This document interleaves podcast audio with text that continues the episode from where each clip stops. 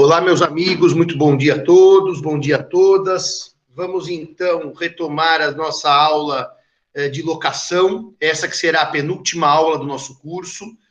Uh, bom dia, Gabriel. Antes que eu me esqueça, na quinta-feira, que será a derradeira, naquela aula final do nosso curso, eu quero lembrar vocês, lembrar não, avisar vocês, porque eu não lembrar quando se eu já tivesse avisado, que eu darei a aula no horário de vocês. Eu vou dar aula das sete e meia às oito e meia. É, não será aula ao vivo às nove e quinze, como seria quinta-feira.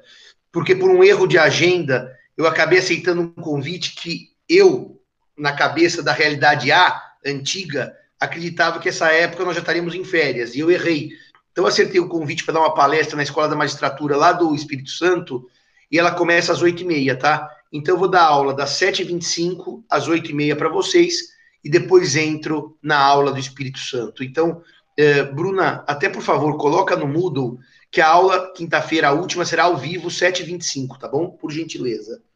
Bem, então nós trabalhávamos a locação de imóvel urbano. E o Marcelo está aí com os meus slides, e na nossa última aula eu dizia para vocês que a prestação na locação é dar a posse é do locador. E a contraprestação na locação é pagar o aluguel. E quem paga é o locatário. E eu dizia para vocês, então, que o artigo 20 da lei do inquilinato vai dizer que, salvo as hipóteses do artigo 42 e da locação para a temporada, o locador não poderá exigir o pagamento antecipado do aluguel. O pagamento antecipado do aluguel. O que ocorre então?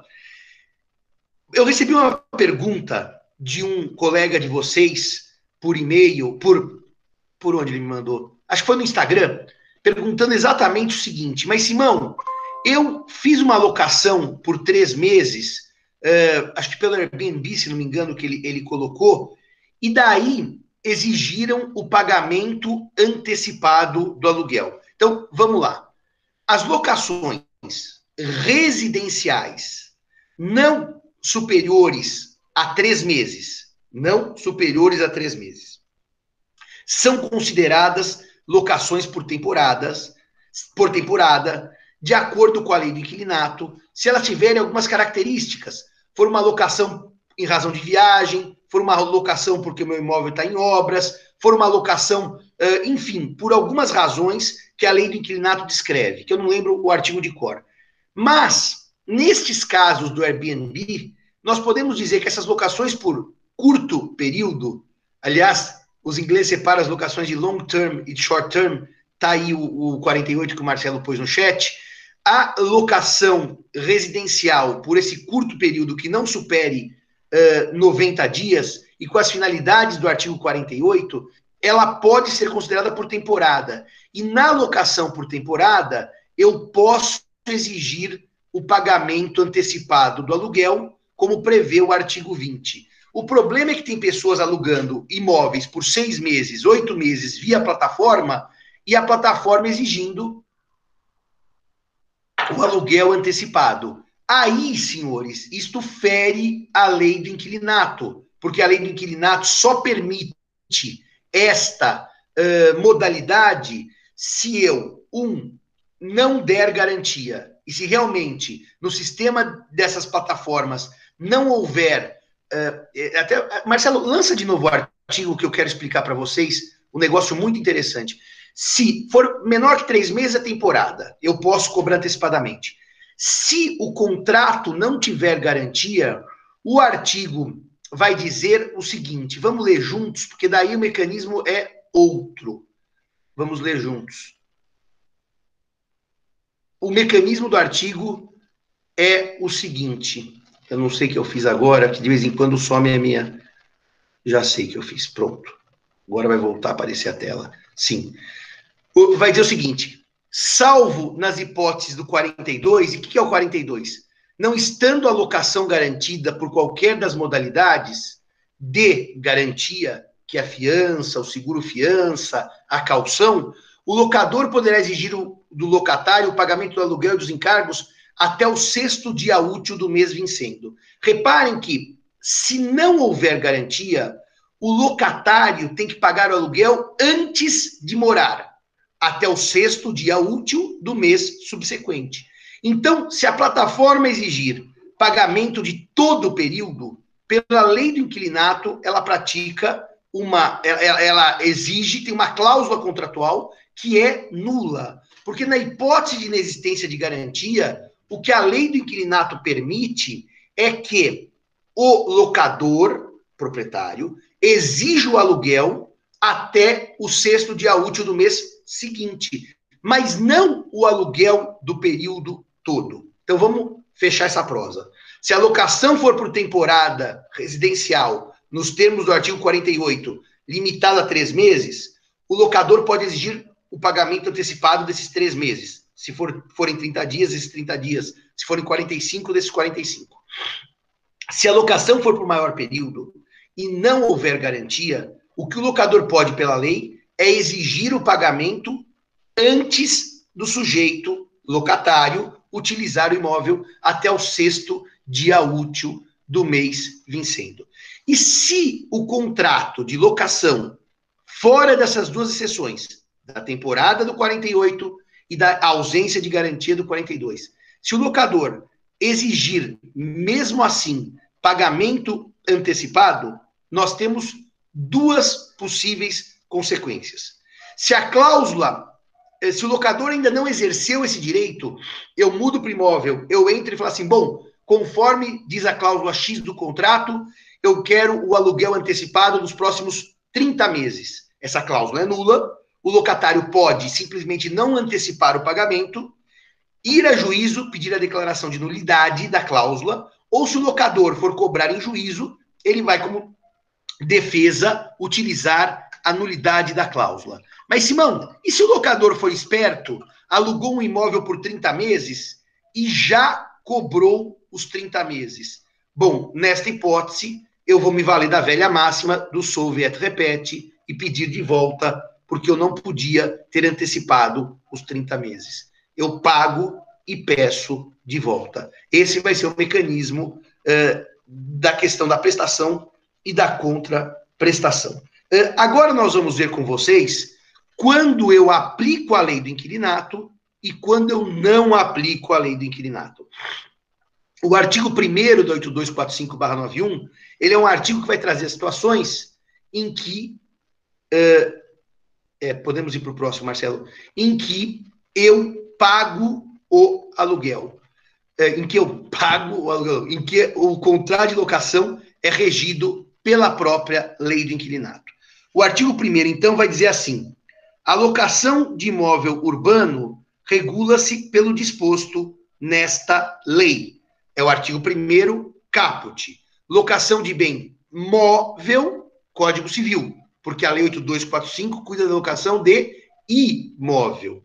E a locação de imóvel urbano, ou seja, imóvel que esteja com esse, cuja locação é exercida com função urbana. Eu explico a diferença de imóvel urbano localizado na cidade e imóvel com função de imóvel urbano.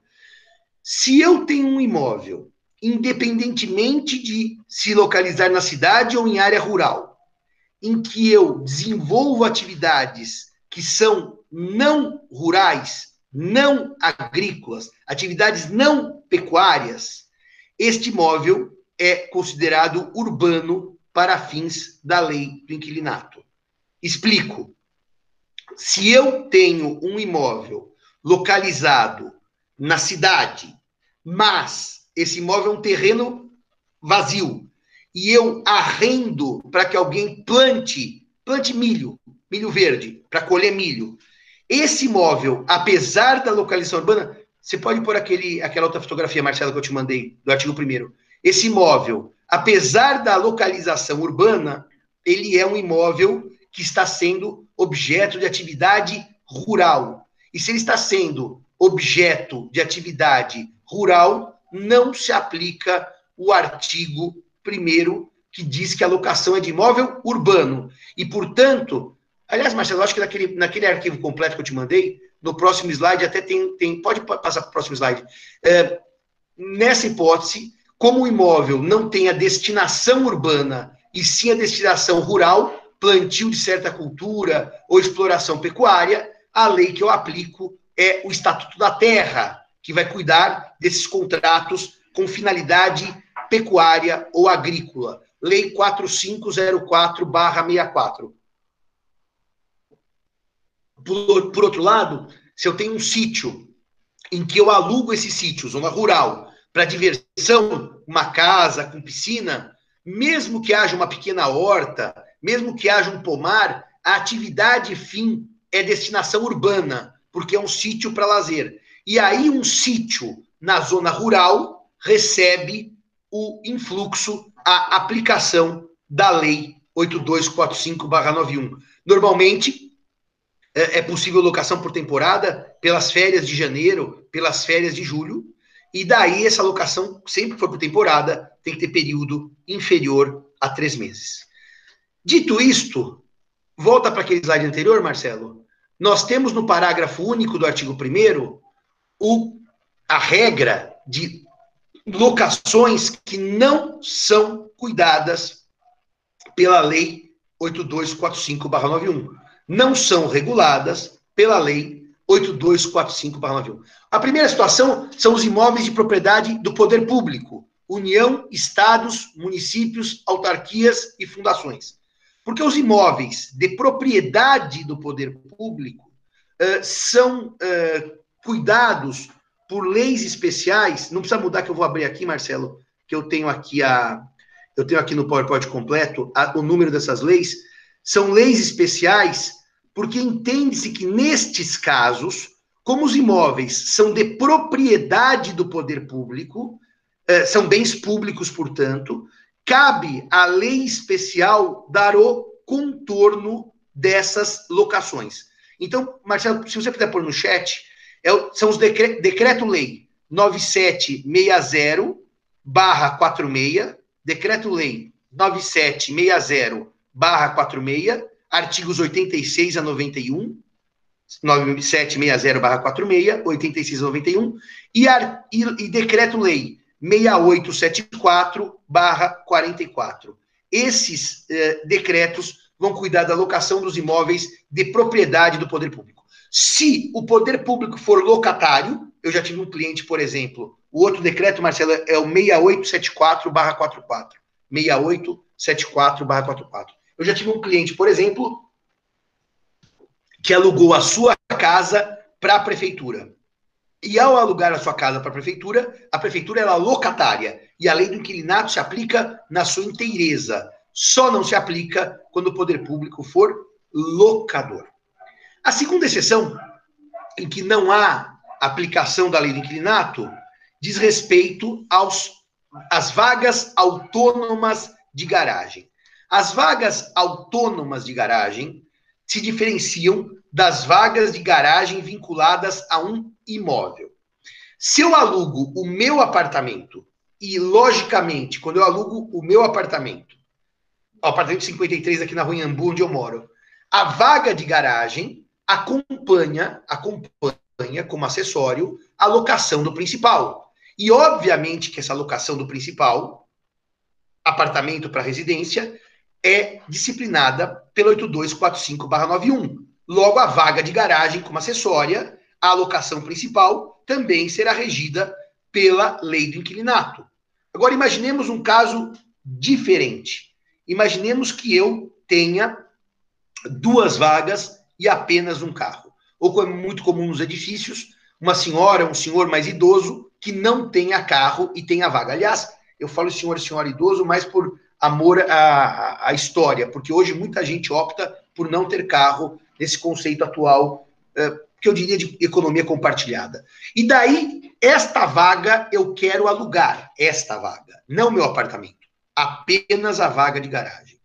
Essa locação, Marcela, anota aí, é regida pelos artigos 565 a 578 do Código Civil, porque é uma locação de vaga autônoma de garagem. 565 a 578 do Código Civil. Simão, é possível alugar a vaga de garagem separada do apartamento?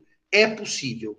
A única questão, a única questão é que nós temos aqui, nessa hipótese, a incidência do artigo 1338 do Código Civil e o artigo 1338 do Código Civil, ele vai dizer nos condomínios edilícios, nos condomínios em edificação, que resolvendo o condômino alugar área no abrigo para veículos, preferir-se-á em condições iguais qualquer dos condôminos a estranhos e entre todos os possuidores.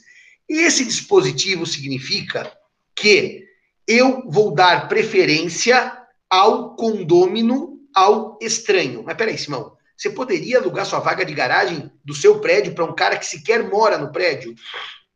Nas locações residenciais, na, nos condomínios em que a atividade é residência, normalmente as convenções proíbem aluguel para estranhos, o que é plenamente válido por razões de segurança. Ou seja, se você quiser alugar sua vaga de garagem, é para alguém que mora no prédio. Então, nas convenções de condomínio em que o prédio é residencial, essa restrição normalmente existe e ela é válida. Nos imóveis de natureza comercial ou para prestação de serviços, eu não posso proibir a alocação da vaga da garagem para um terceiro, porque nesses eh, imóveis há uh, ampla circulação de pessoas e a questão da segurança normalmente não é relevante. Mas nessa hipótese, o código exige o direito de preferência. Ou seja, se eu for alugar a vaga no meu prédio, a vaga de garagem no meu prédio comercial, eu tenho que oferecer antes para todos os condôminos. Se ninguém quiser naquelas condições, eu posso alugar para estranho. Né? Como é que eu dou preferência para todos os condôminos do meu prédio? Eu pego um papelzinho e jogo embaixo de cada porta. Eu peço para fixar naquele uh, quadro de avisos do prédio que alguém quer alugar. Só um minutinho, senhores, só um minutinho.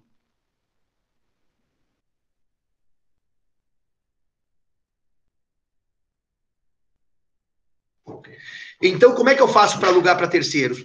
Põe no quadro de avisos um recado. Tem uma proposta de alugar, aluguel da minha vaga de garagem por 300 reais.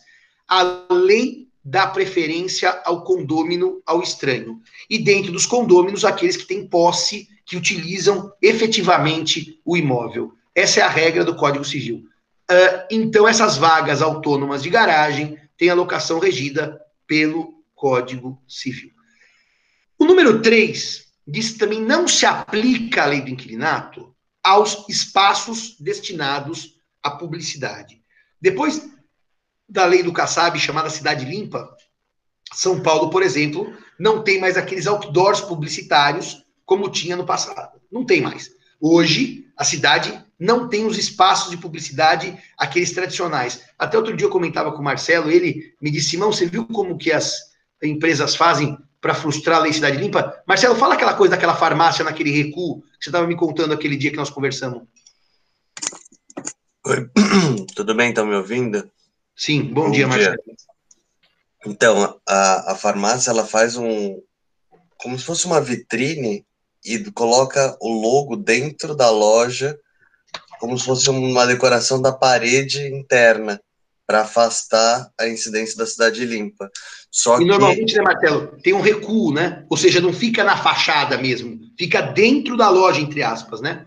Sim, só que com muita luz, muita. um foco absurdo naquilo. Então, no fundo, foi um bypass na lei. E a gente, eu já vi algumas que tiraram, então eu acho que deve estar tendo algum tipo de fiscalização sobre isso.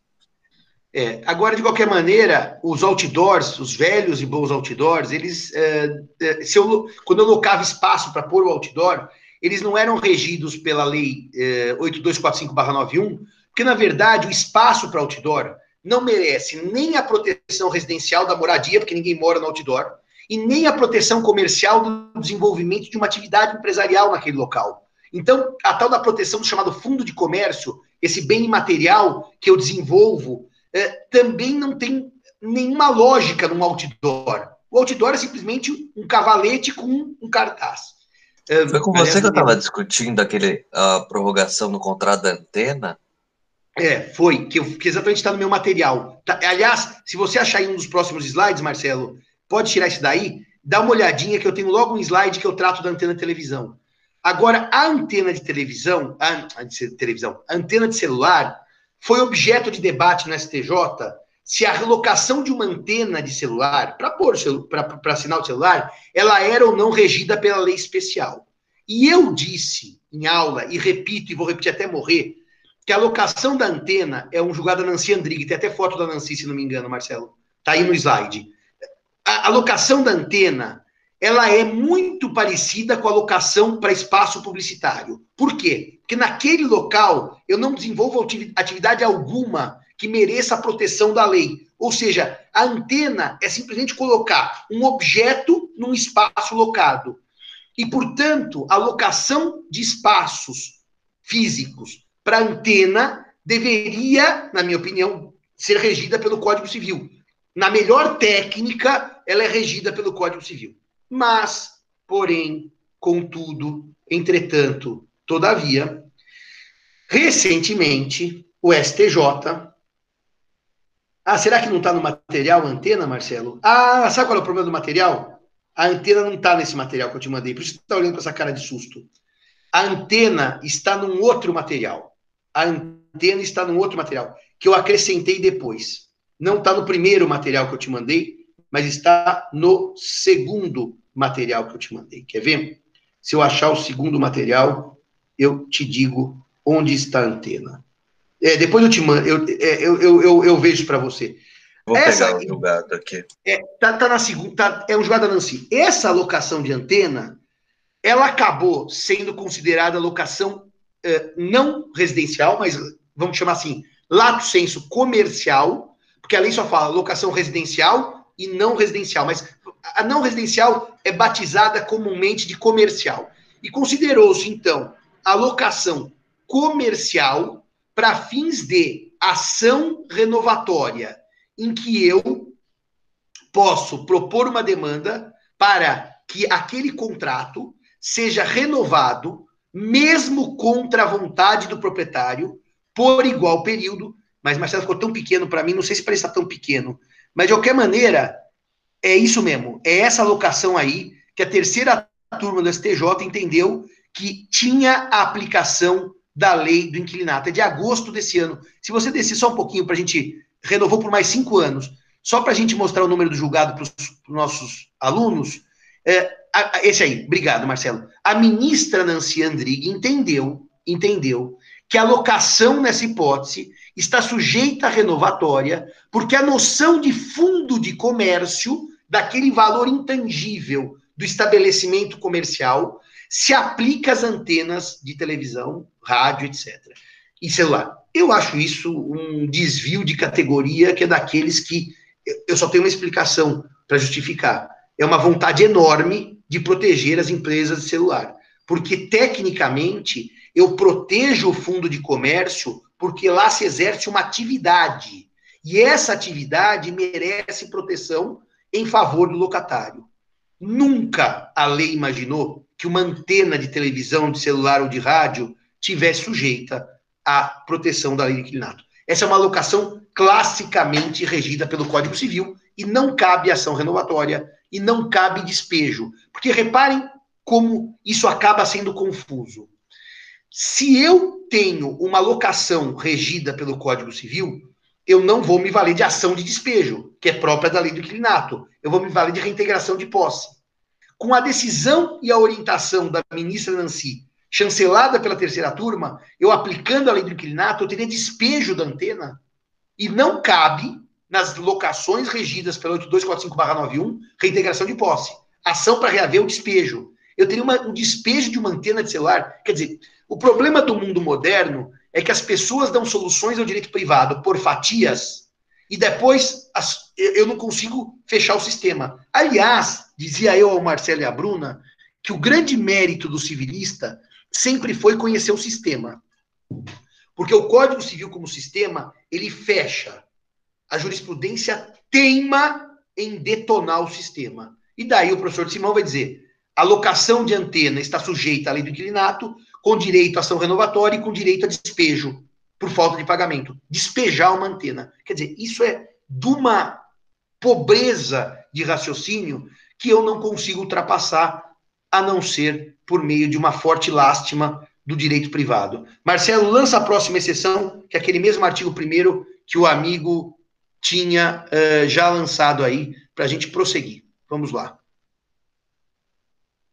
Ah, você tem aqui. O Matheus assistiu ao curso, então ele tem o, o slide com a foto da ministra. Tá bom. Eu vou mandar para o Marcelo agora, ele depois lança a foto da ministra. Lança aquele slide número um, Marcelo, de novo. Ó.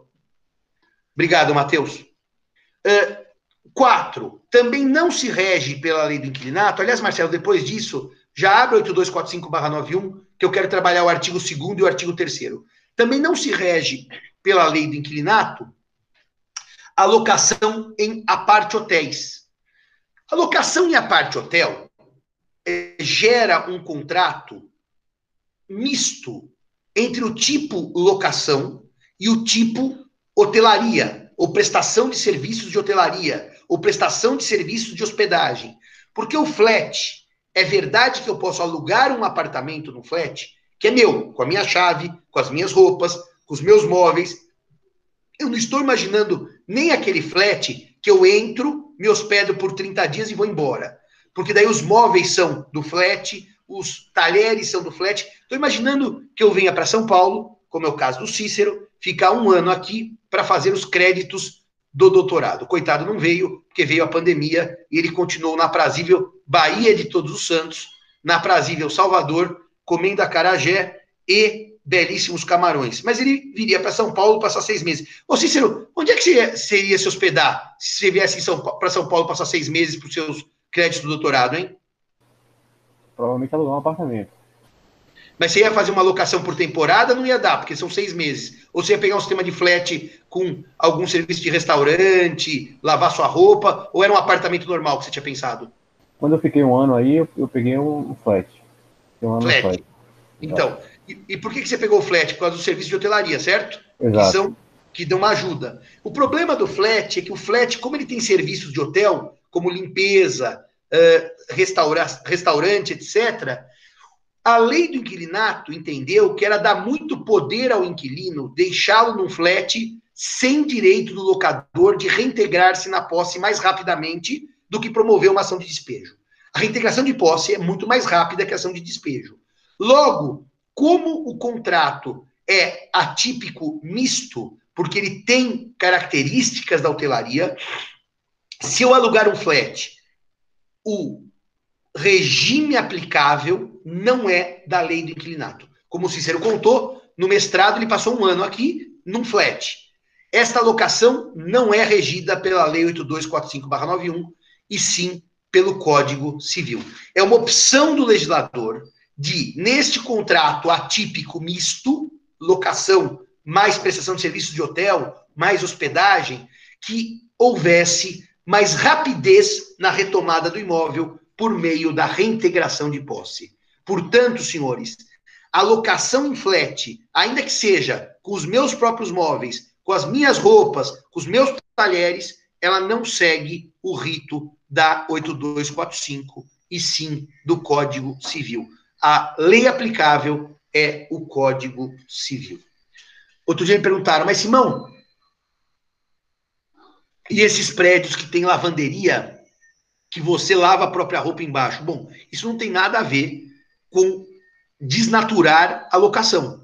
Basta ter uma lavanderia coletiva que isso deixa de ser locação? Não, porque eu vou lá, ponho minha roupa, lavo a minha roupa e às vezes no sistema americano eu pago por cartão na hora, pago em dinheiro na hora, depende do sistema, mas o que desnatura a locação da lei e joga o Código Civil é a prestação de serviços de hotelaria, que é basicamente a limpeza e café na cama, restauração.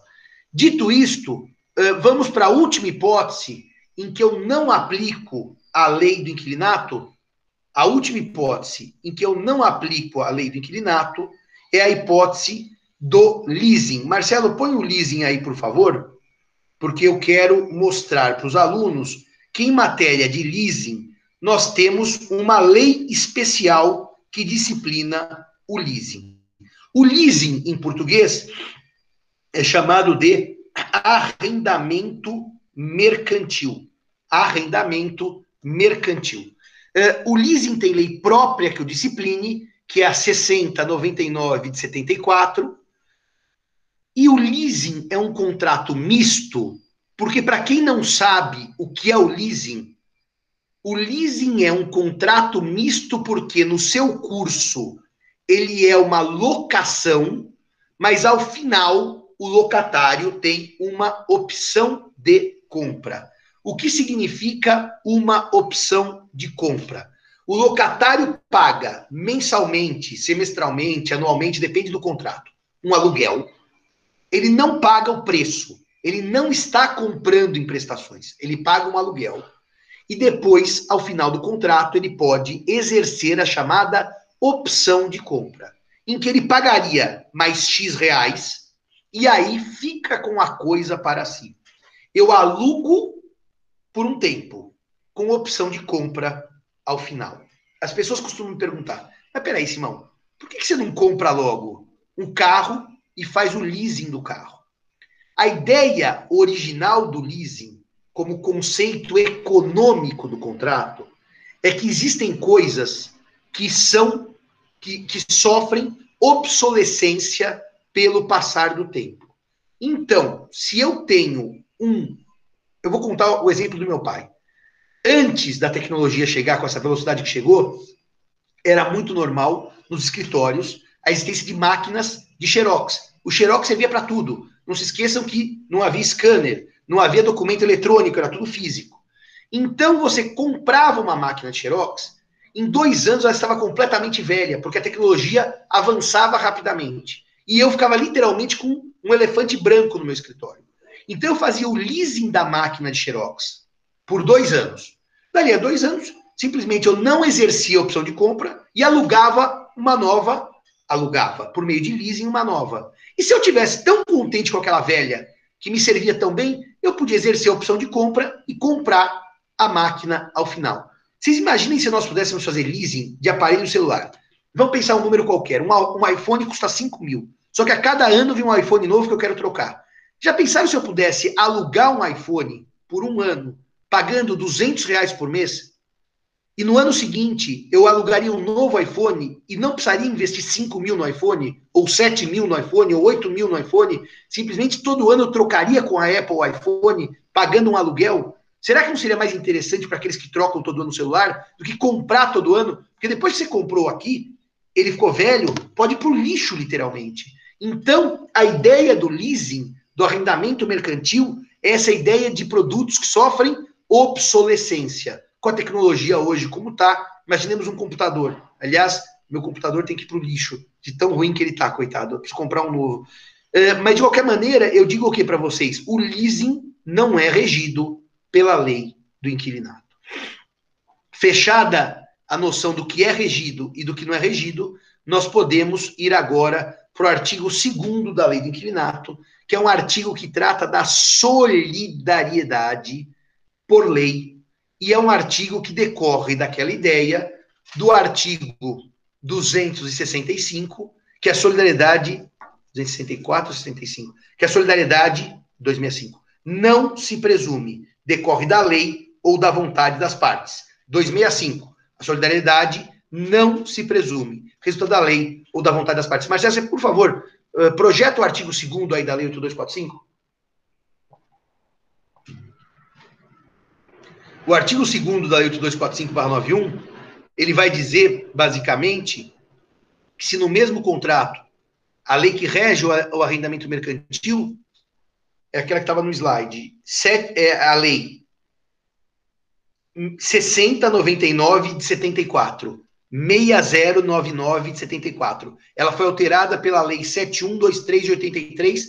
Se você entrar no site do Planalto, Gabriel, tem a lei atualizadinha, tá? A lei do leasing, do arrendamento mercantil. Uh, o artigo 2 vai dizer, então, que no contrato de locação, havendo mais de um locador ou mais de um locatário, entende-se que são solidários se o contrário não se estipulou.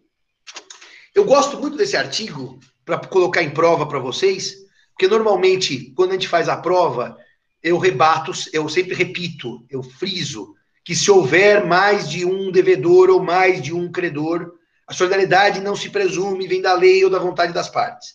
Esse é um caso que a solidariedade vem da lei. Se eu tiver dois locadores, são credores solidários. Dois, três, quatro, cinco. Se eu tiver dois locatários, três, quatro, cinco, dez, são devedores solidários por força de lei. E daí as pessoas me perguntam: então, peraí, Simão, o pai morre, tá? Deixa quatro filhos, tá? Os quatro assinam um contrato de locação daquele apartamento que morava o pai, tá? Os quatro são credores do aluguel, sim. São solidários? São, pelo artigo 2 da Lei 8245. Voltando para o semestre passado, vocês sabem que qualquer credor solidário, agora voltando para o semestre passado, pode exigir o pagamento do aluguel por inteiro. Então, um irmão corre, bate na porta do inquilino e recebe o todo. Sim. Os outros irmãos podem reclamar do inquilino? Não. Solidariedade ativa. Qualquer dos credores pode cobrar o todo. Qualquer dos credores pode cobrar o todo. Isso está previsto no artigo 267. Cada um dos credores solidários tem direito a exigir do devedor o cumprimento da prestação por inteiro. E o devedor pagou bem. Recebeu a quitação e pagou bem. E logo ele não pode ser demandado pelos irmãos. Mas, Simão, eu não confio nos meus irmãos e eu não quero essa regra. Eu quero que o devedor pague para cada um na sua conta bancária. Basta pôr no contrato. A presente obrigação não é solidária, devendo o devedor, locatário, pagar o aluguel nas seguintes contas, na proporção de um quarto para cada um. Esta regra da solidariedade ativa ou da passiva do artigo 2 pode ser afastada por contrato. Aliás, o artigo é muito bem redigido. São solidários se o contrário não se estipulou. Nem precisava dizer se o contrário não se estipulou. Mas é bom que diga que, como a norma aqui da locação é protetiva do locatário, podia alguém entender que a solidariedade ativa era norma de ordem pública. Então a lei diz que não é norma de ordem pública, se o contrário não se estipulou. Bom, agora nós chegamos talvez na parte mais bonitinha. Marcelo, sabe que eu vou te pedir um favor? Você uh, pode tirar o, o, o, Não, deixa o artigo aqui. De, depois você vai procurar um 647 do Código Civil porque o 647 precisa ser lido junto com esse artigo. O artigo 3 da Lei 8245/91, ele vai dizer, ele vai dizer que o contrato de locação pode ser ajustado por qualquer prazo, o que é óbvio. Não existe limite temporal para locação. Eu posso ter locação por 30 anos, se eu quiser. O código, a lei especial não diz que o contrato é limitado a 5, 10, 15 ou 20 anos. O problema disso tudo é que o artigo 3 completa que o contrato depende da vênia conjugal se for igual ou superior a 10 anos o seu prazo. Se for igual ou superior a 10 anos o seu prazo. O que, que é vênia conjugal? Agora eu vou dar uma inserção a vocês no direito de família. Os cônjuges, marido e mulher, ou marido e marido, ou mulher e mulher nos casamentos homoafetivos. Os cônjuges podem praticar alguns atos livremente. São os atos do artigo 1646. Mas os cônjuges não podem praticar certos atos sem autorização do outro. A autorização do outro se chama vênia ou outorga. Na verdade, é o artigo 642. Quer ver, Marcelo? Sobe um pouquinho mais, só para mostrar para eles. É, sobe mais um pouquinho. É o 642. Qualquer que seja o regime de bens, tanto o marido quanto a mulher podem livremente. Mas nós não vamos ler esse artigo. Volta para o artigo 3 por favor, depois a gente vai para o 647. Alguns, depois gente, isso, deixa aí. Alguns atos, o Código Civil exige a concordância do outro cônjuge. É a chamada vênia conjugal ou outorga conjugal. Normalmente, fala-se em outorga uxória. Por quê? Uxor, em latim, é esposa. Ah, se eu tivesse no escritório, eu mostrava para vocês o quadro do Ricardo III, porque se você for nos museus e olhar as rainhas britânicas, elas veem o nome delas, por exemplo, a, o Ricardo III casou-se com a própria sobrinha, então vem Elizabeth, Uxor Rex Anglorum, esposa do rei da Inglaterra. Uxor, então, é esposa. Então, quem dá a vênia ou outorga uxória é a mulher. Se for pelo marido, a outorga é chamada de marital, porque é dada pelo homem. E se eu quiser chamar para os dois, eu chamo de vênia conjugal. Daí serve para o marido e serve para a mulher. Esta vênia conjugal é uma forma de um dos cônjuges controlar o ato do outro, para que o outro não faça coisas, leia-se, não celebre negócios jurídicos ruins para a família. Ruins. É uma forma, na verdade, de restrição de autonomia privada. É, casar, meus amigos, e eu vou dar aula de família para vocês, e depois eu vou dizer por que eu vou dar aula de família para vocês. Eu vou mostrar para vocês que o casamento implica severas restrições à autonomia privada. Por exemplo, se eu me caso uma vez, eu não posso me casar estando casado com uma nova pessoa. A bigamia gera nulidade. Eu perdi parcelas da minha autonomia privada. Se eu seguisse, por exemplo, o regime islâmico, o Alcorão permite até quatro casamentos. Eu poderia estar casado quatro vezes. No regime monogâmico do Código Civil, se eu caso, eu abro mão da minha autonomia de me casar novamente, já estando casado. Se eu me divorciar, claro que eu posso casar novamente, porque daí acabou o casamento primeiro. Aqui, a vênia ou outorga é uma restrição à autonomia privada dos cônjuges. E, portanto, e portanto, o artigo 1647, que o Marcelo vai mostrar agora na tela, ele vai dizer que os cônjuges não podem praticar certos atos sem autorização do outro.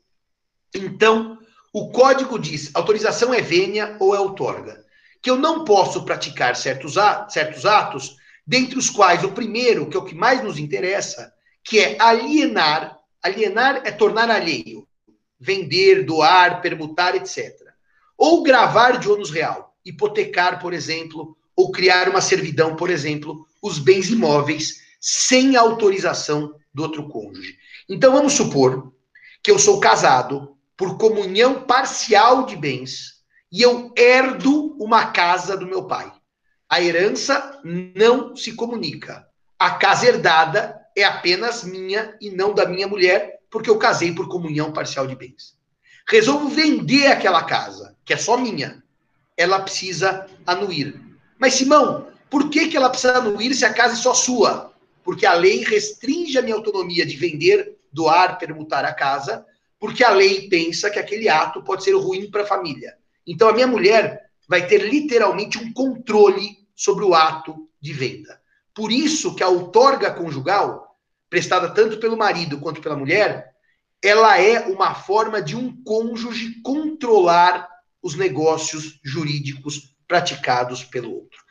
E aí nós temos uma coisa interessantíssima, que é a seguinte: no Código Civil, se o Marcelo descer um pouquinho para o artigo 649, que já está na tela, se eu vender aquela casa que é só minha, sem a autorização da minha mulher, que vai ser o torgo uxória, se fosse sem autorização do meu marido, seria outorga marital.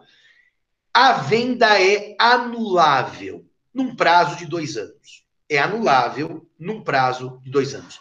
Essa é uma das hipóteses, senhores, que eu lhes disse no início desse semestre, em que o contrato exige, além da capacidade que o marido tem para vender, a chamada legitimação ou legitimidade. Ou seja, não basta ser capaz, mas deve ser parte legitimada. E aí essa legitimação se dá por meio da autorização do outro cônjuge. Se o outro cônjuge não autorizar, ele que não autorizou, ela que não autorizou, pode entrar com uma ação anulatória no prazo decadencial de dois anos. Agora vamos para a lei do inquilinato para eu mostrar que a lei do inquilinato resolveu de outra maneira a ausência de outorga conjugal. A lei do inquilinato vai dizer que o contrato de locação pode ser ajustado por qualquer prazo. Então vamos supor que eu tenho um imóvel que é meu e eu faço uma locação por nove anos para Bruna, que vai ser a minha locatária. Nove anos.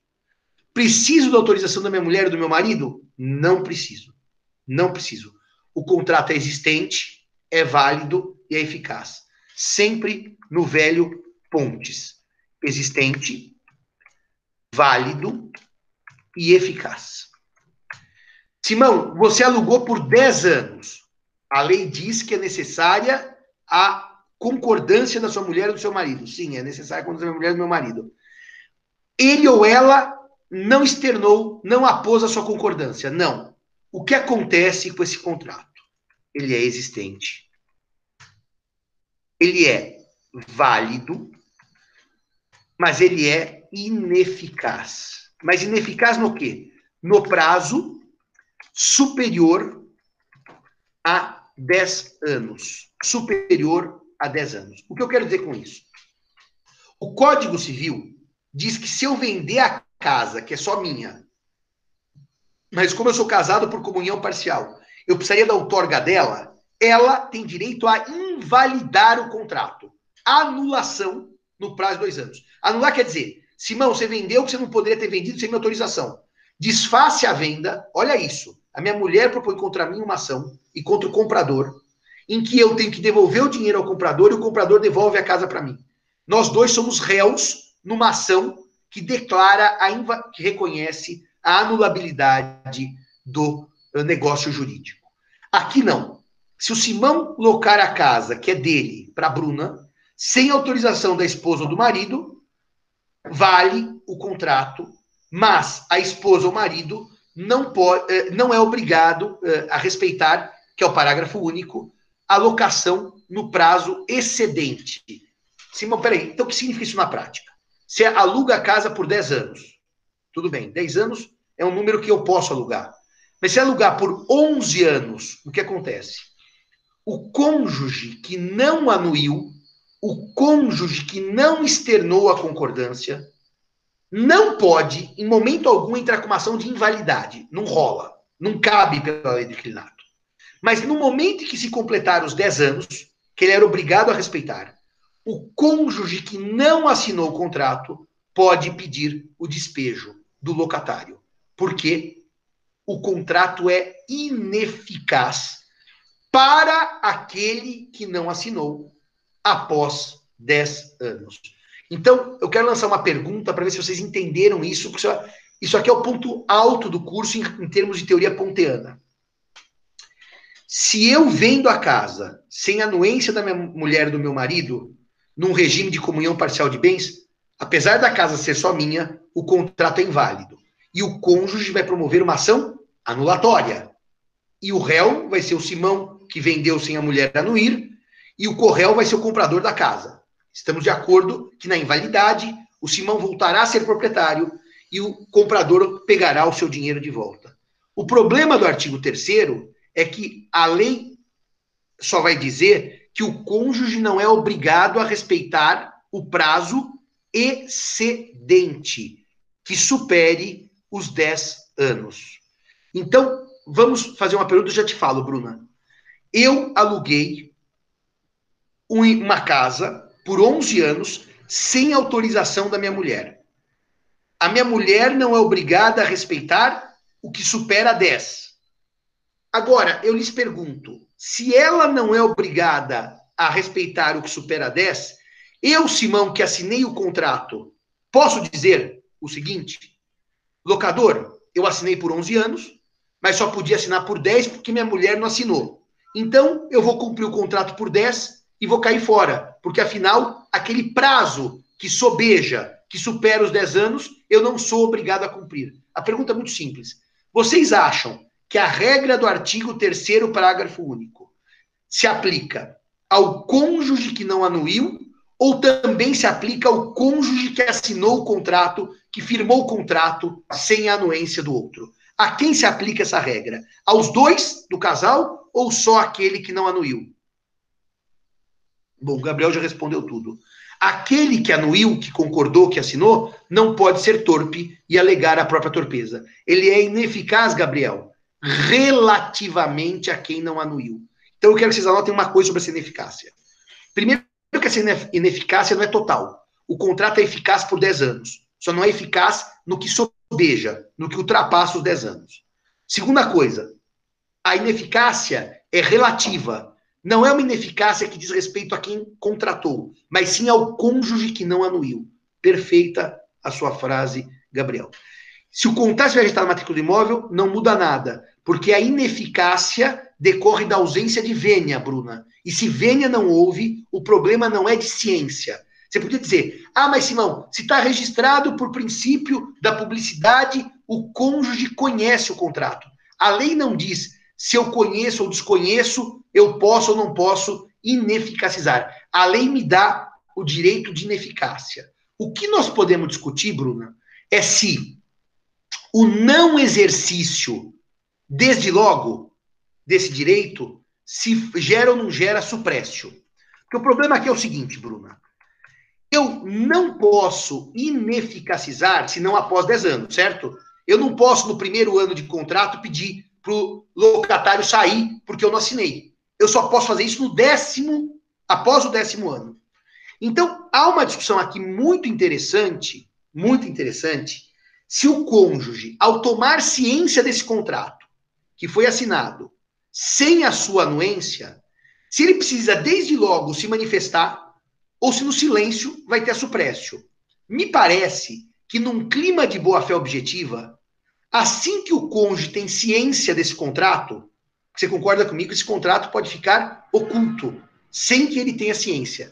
Ele deve informar ao locatário, na minha opinião, que ele tem ciência e que não vai aceitar além dos 10 anos. Se ele tem ciência e fica quieto e exerce isso só depois dos 10 anos, me parece que isso fere a ideia, fere a ideia de suprécio, de boa fé. E se o contrato tiver registrado, aí vamos ter um problema, porque o registro vai gerar uma presunção de publicidade.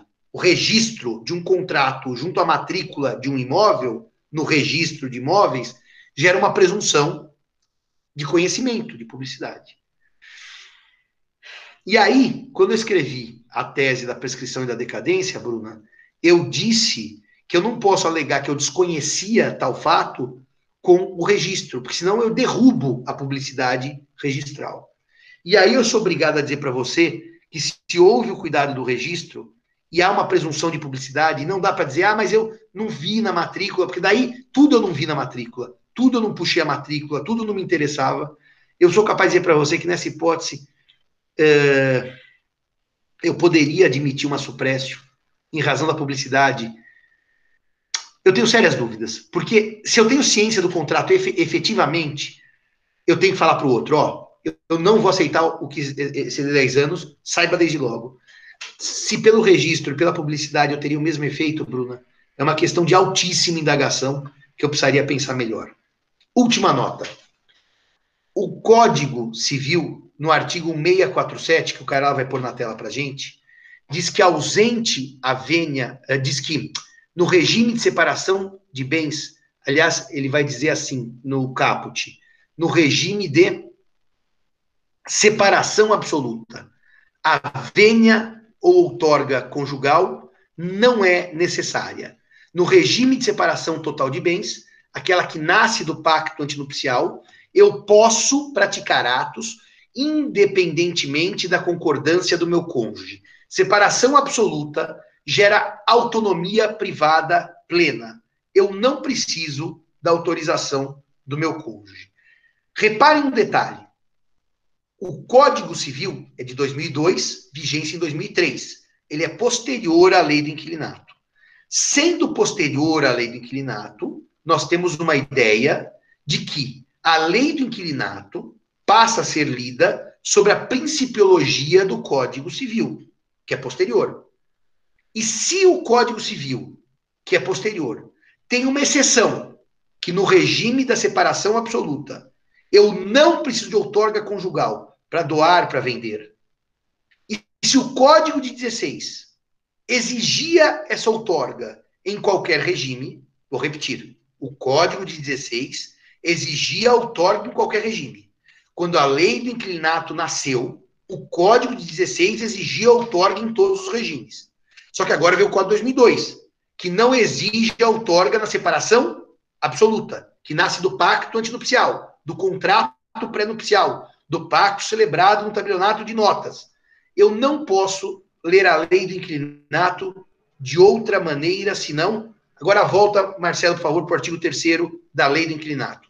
E aí, a leitura que tem que ser feita é: o contrato de locação pode ser ajustado por qualquer prazo, dependendo de vênia conjugal, se igual ou superior a 10 anos, salvo se o regime for de separação absoluta. Porque se for de separação absoluta, a lei do inquilinato, lida pela principiologia do Código Civil, vai indicar que eu não preciso de vênia conjugal, não preciso de outorga uxória, não preciso de outorga marital, ainda que o contrato seja celebrado por 20 anos, desde que eu tenha me casado por separação total, convencional de bens. Simão, mas a lei especial não prevalece sobre a lei geral?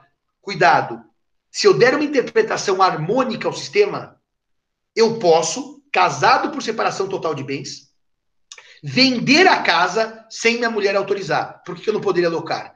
Quem pode o mais, pode o menos. Eu poderia hipotecar a casa sem minha mulher concordar. Por que eu não posso locar? Não faz sentido. A locação, que tem natureza obrigacional, ser tratada com mais rigidez que a venda, a doação, que são têm natureza obrigacional, mas que o efeito vai ser translativo de propriedade quando houver o registro do instrumento de doação ou de venda na matrícula do imóvel. Então eu não posso dizer que o Brasil tem uma regra que eu vendo sem minha mulher dar palpite e não posso alugar. Isso seria um contrassenso absoluto.